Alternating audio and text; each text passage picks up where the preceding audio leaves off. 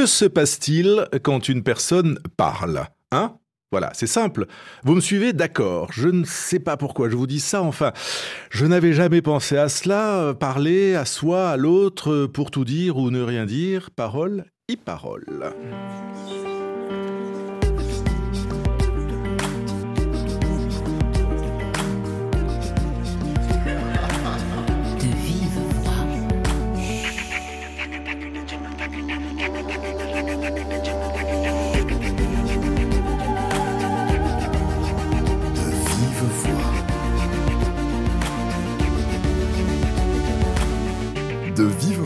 Pascal Paradou.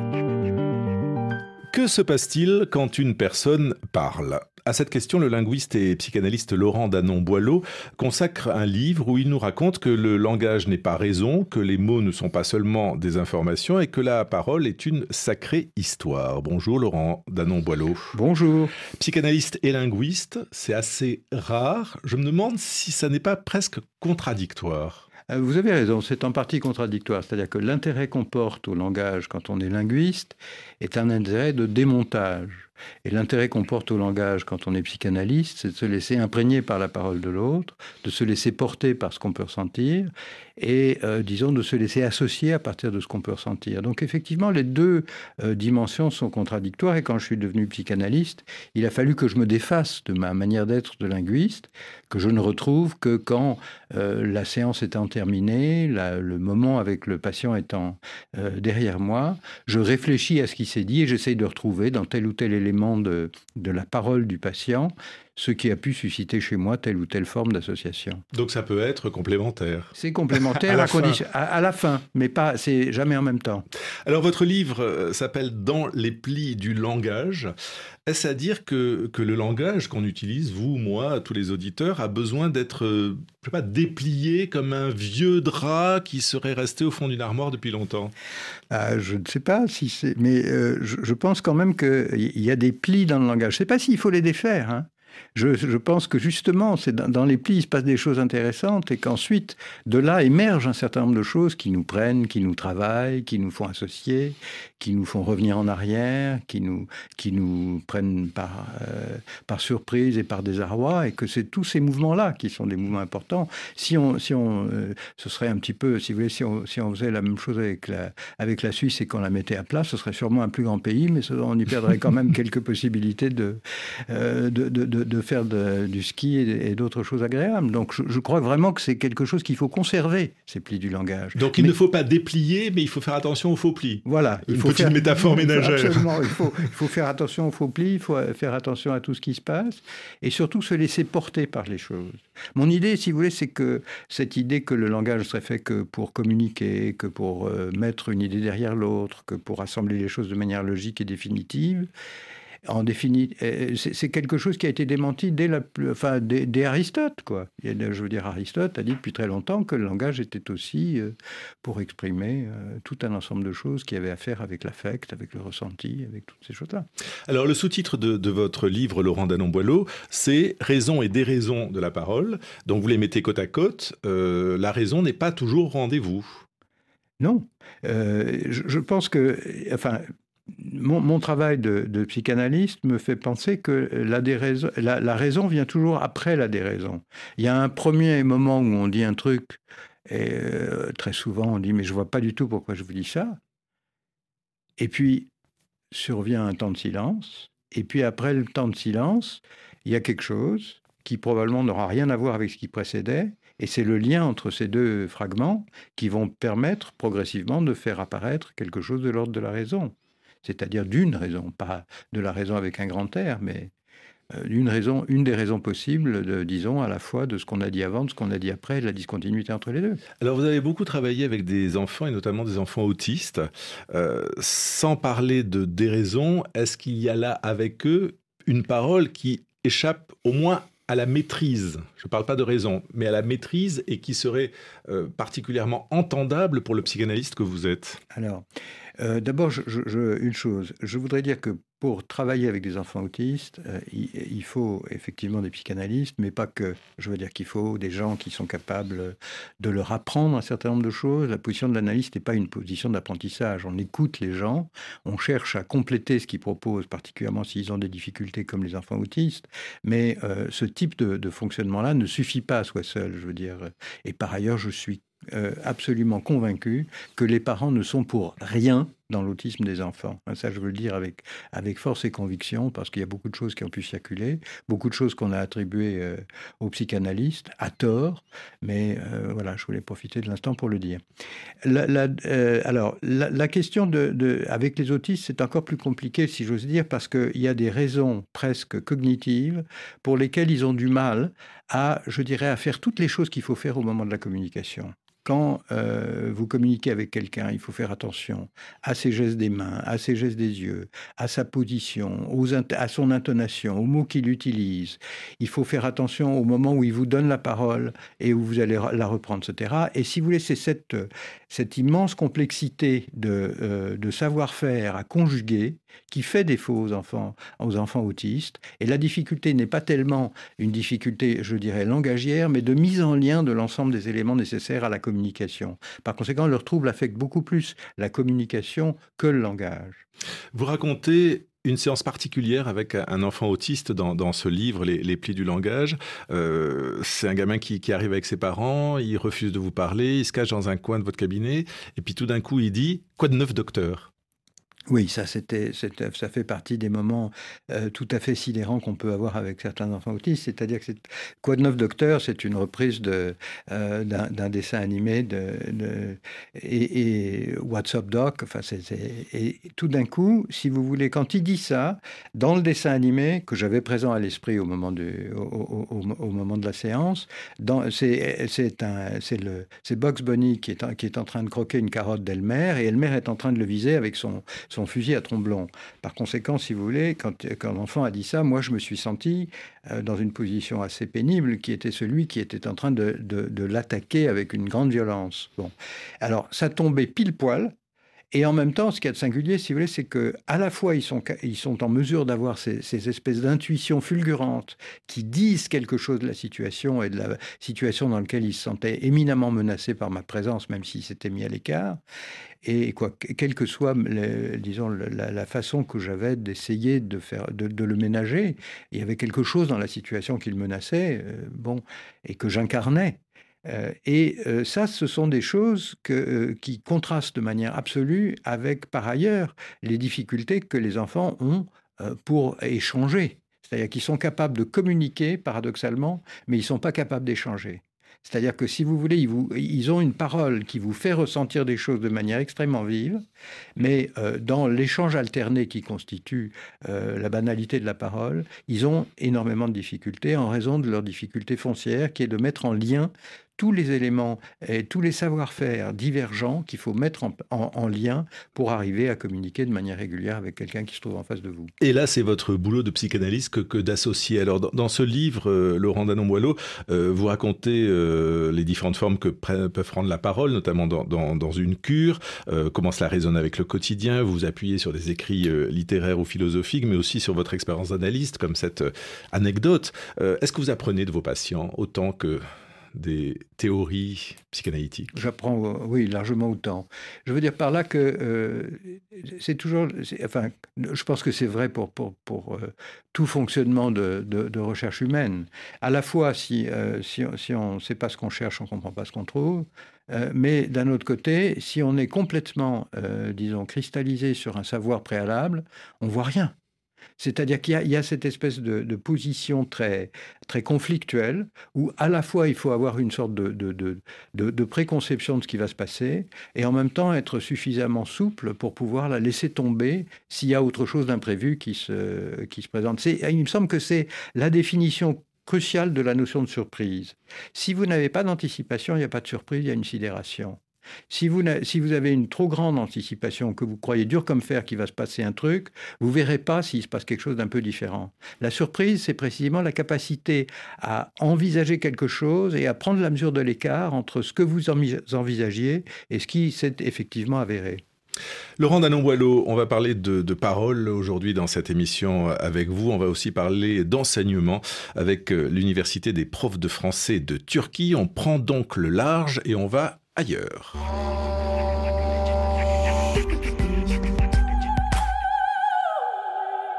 Et nous voici près euh, d'Ismir avec Vincent Brousse. Bonjour. Bonjour Pascal. Vous êtes euh, attaché de coopération pour le français auprès de l'ambassade de France et vous organisez la cinquième université d'été des professeurs de FLE.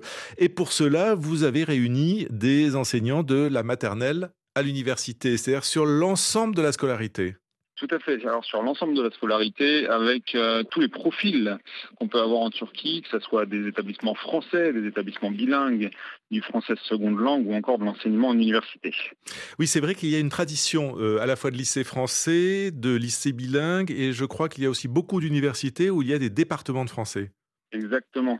On a dénombré 61 euh, départements et classes préparatoires en français dans l'enseignement supérieur. Alors, quel a été l'ordre du jour de cette université d'été? Alors, deux volets, euh, le plaisir d'apprendre. donc un plaisir en se réunissant donc sur la côte égéenne à Kuşadası, tous ensemble, rassemblés 178 professeurs de toute la Turquie. Et ensuite... Mais ça, ça fait pas très sérieux, hein C'est vraiment lié l'utile à l'agréable, si vous voulez. Et de l'autre côté, 28 formateurs de France et puis des collègues turcs qu'on accompagnait sur une montée en compétences, si vous voulez, en tant que formateur. Et voilà, tout cela, ça a donné un, un joli programme. Alors, comment se porte l'enseignement du français dans ce pays qui n'est pas dans l'Europe et qui ne sera peut-être jamais dans l'Europe? Oui, la, Turquie a une longue histoire en fait de langue française. L'enseignement du français est toujours très fort dans un réseau qu'on appelle nous dans le jargon du premier cercle, c'est-à-dire les établissements labellisés France Éducation, les établissements bilingues, les deux lycées français. Mais en fait, euh, il est extrêmement présent dans les écoles privées et on dénombre 450 professeurs également de français dans les écoles publiques. Mais si j'en crois les chiffres de l'Organisation internationale de la francophonie, quand même l'enseignement euh, perd un peu de sa vitalité. L'anglais, l'allemand, l'italien, l'arabe passent devant. Tout à fait. Alors il y a beaucoup de préoccupations, notamment politiques aussi, hein, qui font que différentes langues sont mises en avant. Mais on a la chance d'avoir ce réseau hein, qui pour nous reste et qui ne remet pas du tout en question la langue française. Alors pourquoi les Turcs veulent apprendre le français? Pour le business? Ou l'amour, ou l'amour de la littérature. L'amour, clairement, l'image de la France reste très forte de ce point de vue-là, mais aussi euh, la diaspora, la diaspora turque, la France étant le deuxième pays avec le plus de diaspora, et enfin bah, toute cette volonté d'aller étudier dans le supérieur, dans des structures de qualité, peut-être pas les plus chères aussi, comparées à des pays anglo-saxons, et enfin bah, toutes les références autour de la France, en effet, et de la francophonie, la culture, l'art, Atatürk parlait français, vous savez. Merci beaucoup Vincent Brousse. Donc on doit être optimiste sur la place du français en Turquie. Oui, je pense qu'on a le droit d'être optimiste. Et là, beaucoup de projets et beaucoup de belles choses vont naître de ces rencontres. Merci beaucoup. Donc fin de cette cinquième édition des profs de français ce lundi sur la côte turque. Ça fait presque rêver. Merci beaucoup. D'une trêve dans un hiver pris au piège? La fin de nos montées de sève annulerait tous les rêves, où tous les frimas du monde passeraient par ma bouche, mettant soudain l'amour en touche, muet comme une tombe, jusqu'à ce qu'une reine écorche ma morne pleine. En attendant le redout J'hiberne et reste à ma place. Tout s'évanouit, je m'en fous, comme les sentiments sous la glace. Ai-je aimé comme j'aurais dû? Ai-je compris quelque chose? À ces passions ambiguës dont on cherche en vain la cause D'où venait la fréquence qui nous allait si bien et me laissait en transe, blotti contre tes seins, jusqu'à ce que tu m'oublies quand cet hiver nous a pris. Ouais. En attendant le redout, j'hiberne et reste à ma place. Tu s'évanouis, je m'en fous, comme les sentiments sous la glace, les sentiments sous la glace.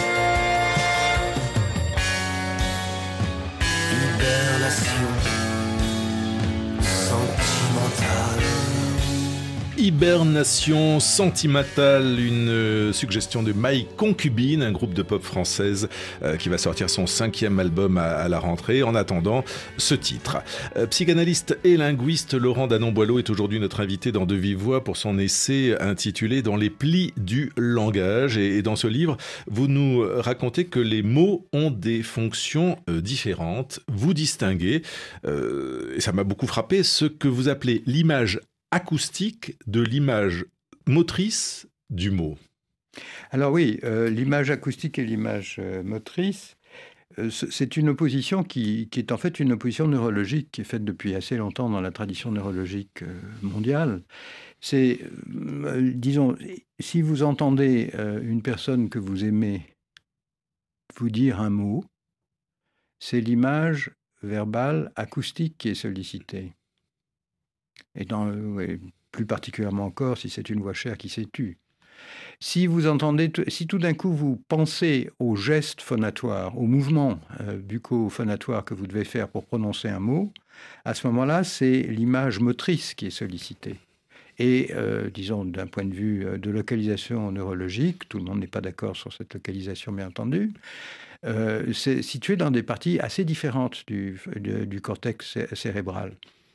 Et euh, les, euh, disons, Freud, dans un premier temps, a fait un, livre sur l'aphasie qu'il a laissé complètement de côté euh, et qui n'a pas fait paraître dans ses, œuvres complètes qui sont psychanalytiques. Il considérait que ce n'était pas un, livre qui devait figurer parmi ses œuvres, mais il faisait la différence entre ces deux dimensions-là, entre la dimension, disons, de l'ensemble des, des mouvements qu'il faut faire pour prononcer un mot et la dimension de l'ensemble de ce qu'on peut entendre quand on écoute un mot et qu'on le reconnaît. Donc votre travail, c'est de vous intéresser à l'image acoustique. Mon travail, c'est de, m'intéresser à l'image acoustique, mais je dirais que quand quelqu'un vous parle, il peut y avoir l'un ou l'autre versant quand euh, il vous prend à partie, quand il veut absolument vous faire faire quelque chose. Et ça arrive aussi euh, dans le cadre euh, de, la cure analytique. Tout d'un coup, le patient, disons, d'une certaine façon sort du jeu et pose une question en direct à l'analyste pour laquelle il veut une réponse.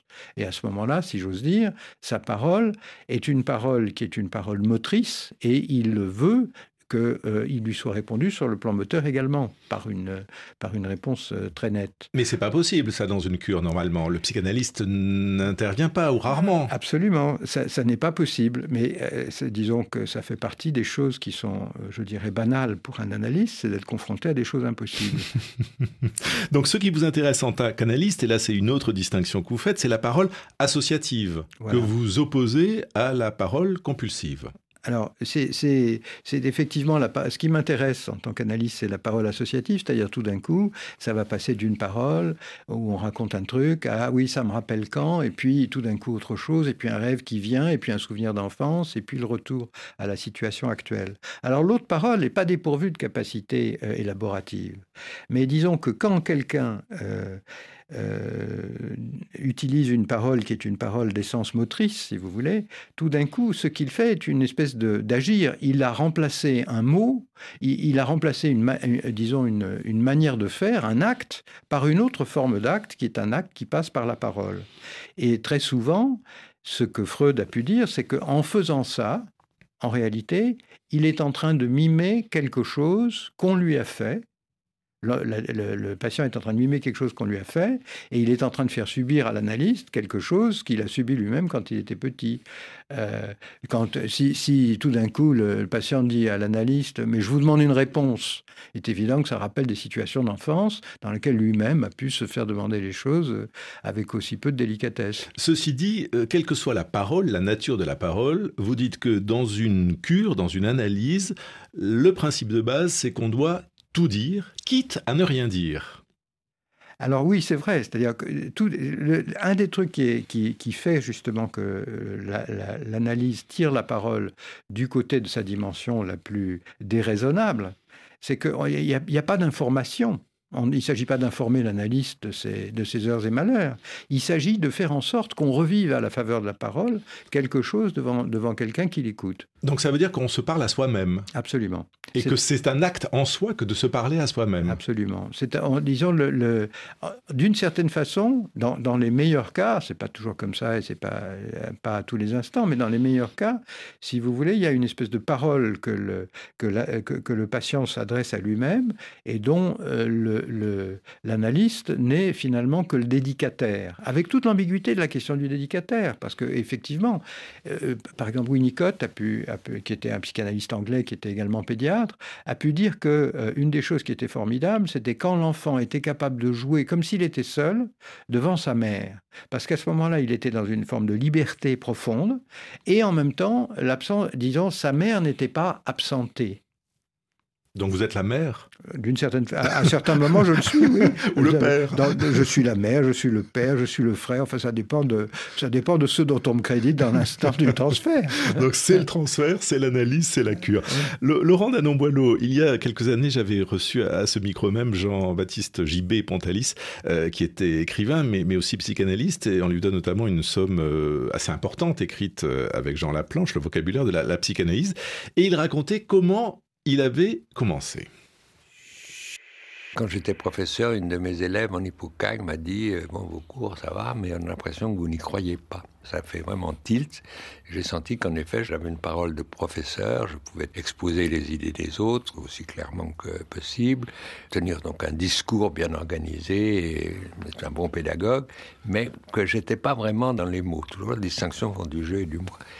Et alors là, bien que à cette époque je ne connaisse pas grand-chose, j'avais lu deux, trois livres de Freud comme tout le monde, mais guère plus. J'avais aussi des camarades qui avaient été en analyse pour des raisons personnelles. Je me suis dit, il doit bien y avoir un lieu où un autre usage de la parole, comme dirait Nathalie Sarraute, euh, est possible. Et ce lieu, ça doit être celui de l'analyse où justement on échappe au discours euh, maîtrisé, euh, logique, et où la parole vous entraîne on ne sait pas trop où, et elle vient d'on ne sait pas trop où. Et là, je ferai entendre ma voix au sens fond du terme, hein. c'est-à-dire je parlerai, ça serait, serait je qui parlerai faire de la psychanalyse pour être euh, soi. Alors, je ne sais pas ce que vous en pensez, Laurent Danon-Boileau, mais moi, ce que je trouve vertigineux dans ce que dit à la fois Pontalis et, ce que j'ai lu dans, votre livre, c'est que pour être soi, on le fait toujours avec les mots des autres. C'est-à-dire que la, singularité se dit avec les mots de tous. Oui, ça, c'est bon. Il y a, un, formidable poème de, de Boris Vian qui est Ils m'ont pris tous mes mots. Hein. bon, cette espèce de, sentiment qu'à la fois on est totalement dépourvu, euh, disons, de, capacité de singularité, de, la possibilité d'estampiller ces mots, enfin, oui et non, parce que de temps en temps, il y a des, il y a des façons de, créer des mots qui existent, mais disons que ce n'est pas l'usage le plus courant qu'on puisse avoir. Et d'un autre côté, tout d'un coup, il y a quelque chose qui vient et qui est profondément à soi. Et c'est cette espèce de, disons, de conflictualité dont on ne peut pas sortir. On ne peut pas en sortir. Enfin, moi, j'écoutais euh, le, passage de, Pontalis que vous nous avez donné, j'étais très ému, bien sûr. Et, cette façon, de, disons, qu'il a d'effleurer les, d'effleurer tous les mots et tout d'un coup on dit ah oui ah oui. Et on est on est porté de mot en mot hein, comme si par, par une espèce de ricochet donc ce ne sont pas que les mots c'est aussi l'agencement c'est l'intonation c'est c'est la voix. Euh, dans votre livre les pieds du langage vous citez Aristote qui dit il y a dans la voix des symboles des impressions de l'âme Absolument. Ça, c'est une des, choses de, disons, Aristote qu'on fait passer pour, euh, pour un vieux grognon qui ne connaîtrait que la logique. En réalité, on sent là qu'il enfin, avait l'intuition profonde de tout, ce qui peut être émouvant dans la parole. Enfin, c'est les deux à la fois. Enfin, moi, je, me souviens, et j'en parle dans, ce livre, de, disons, du, fameux passage où, de la nausée où Roquentin est, est dans le jardin public tout d'un coup, il y voit passer un espèce de truc absolument abominable euh, en face de lui sur le banc, un noirâtre qui sort de terre, il ne sait pas ce que c'est. Puis tout d'un coup, ah oui, c'est une racine. Et je dirais la violence de, toute sa fantasmatisation retombe. Et c'est cette espèce de, disons, de, capacité du langage, à la fois à être le, disons, le, promoteur le plus efficace de tous nos, mouvements fantasmatiques, de tous nos mouvements internes, et en même temps ce qui est capable de le calmer. Et exactement la même, disons, la, même conflictualité que ce que vous avez euh, tout à fait bien dit tout à l'heure, qui est euh, que le langage, c'est celui de tout le monde, et en même temps, c'est celui de tout seul. Et le langage est toujours adressé à soi ou à l'autre, au psychanalyste en l'occurrence dans une, dans une cure euh, psychanalytique. Et, il faut quand même intéresser le psychanalyste, parce que vous racontez une anecdote qui m'a fait beaucoup rire, c'est une jeune femme qui s'appelle Marie, euh, et qui raconte comment son psychanalyste précédent s'endormait euh, pendant qu'elle était en train de, de, de, parler, et elle réalise en vous en parlant qu'elle était très ennuyeuse parce qu'elle ne racontait que des faits factuels et que rien ne pouvait apparaître, que c'était finalement, elle faisait la radio, quoi. Oui. Enfin, oui, non, mais euh, ce qui, euh, je trouve que cette parole-là, qui est, disons, une parole que, qu'on a, à laquelle on peut avoir affaire, il faut, il faut s'en méfier, si je veux dire. Parce que si on l'écoute, euh, il, faut être en mesure de l'écouter avec une oreille suffisamment distraite. Et je, sais bien ce que je, veux, je dis bien ce que je veux dire. C'est-à-dire, si vous l'écoutez au centimètre près, ça reste ennuyeux. La parole de la patiente. La hein. parole de la patiente. Et si tout d'un coup vous vous laissez aller à rêver et surtout à voir ce que cette parole a pour fonction de tenir à distance, à ce moment-là, elle reprend toute sa profondeur, voir son angoisse. Hein, parce qu'il y a des gens qui vous racontent des choses extrêmement ennuyeuses. Je veux dire, dans, Nathalie Sarraute, ça peut être comme ça. Hein. justement pour tenir à distance des, mouvements fantasmatiques extrêmement douloureux et, et violents. Donc en tout cas, la parole agit. Absolument. Et, ça s'appelle, vous, vous parlez pas tant de séance que de talking cure. Alors, Pourquoi cet anglicisme épouvantable, euh, Laurent Danon-Boileau Alors, euh, vous savez, j'ai une, vieille façon de faire que, que, nous avons tous. Hein. C'est pas moi, c'est l'autre. Bon, euh, Talking Cure, c'est la façon dont la première patiente, qui d'ailleurs n'était pas la patiente de Freud, mais celle de, de Bleuer, Hein Anna O. Voilà. Quand elle, quand elle, quand elle parle de, de, de l'analyse, elle parle, donc elle, elle, est, elle est allemande, elle s'exprime en allemand, mais à un moment donné, pour des raisons compliquées qui sont expliquées dans le texte, euh, elle, elle se met à parler anglais. Et euh, c'était précisément parce qu'elle parle anglais qu'elle dit talking cure. Sans ça, elle le dirait en allemand. Je ne sais pas, je ne sais pas ce que ça donnerait. Il y a un deuxième, pour parler de la, pour parler du langage, il y a une deuxième euh, expression qu'elle utilise, c'est le théâtre privé, private theater. Et donc elle, elle a ces deux dimensions-là. Et talking cure, on voit très bien qu'il y a une dimension d'adresse à l'autre. Tandis que private theater, c'est quelque chose qui, euh, disons, intéresse le rapport de soi à soi-même dans la manière que le langage peut avoir de solliciter des, mises en représentation. Mais cela pourrait être euh, speaking cure. Et non alors, pas talking. Alors, il euh, y, a, une, ça c'est le linguiste qui parle. Il, y a une différence entre to speak et to, talk. to talk, la dimension de, de présence de l'autre est beaucoup plus manifeste que dans, que dans speech. Euh, speaking. Si vous voulez, euh, euh, speaker, c'est quelqu'un qui, qui, qui, débite son discours, qui est quelqu'un ou qui est personne. Talking, il y a, y a, la dimension d'adresse à quelqu'un et la prise en compte des réactions de l'autre pour moduler son propre discours. Et c'est précisément ça qui est vraiment présent dans l'utilisation de Talking Cure. Laurent Danon-Boileau, cette cure analytique est devenue une série télévisée. En un mot, que pensez-vous de cette série En thérapie qui vulgarise mais considérablement votre métier? Alors, euh, je trouve que je trouve je, trouve que c'est à la fois très bien et euh, problématique. Il y a des écarts des, euh, des thérapeutes qui sont euh, plus que problématiques et rares. En revanche, il y a des moments qui sont extrêmement justes du point de vue de la prise en compte de, ce que c'est. Donc on complète en lisant votre livre. Merci beaucoup Laurent Danon-Boileau. Dans les plis du langage, raison et déraison de la parole.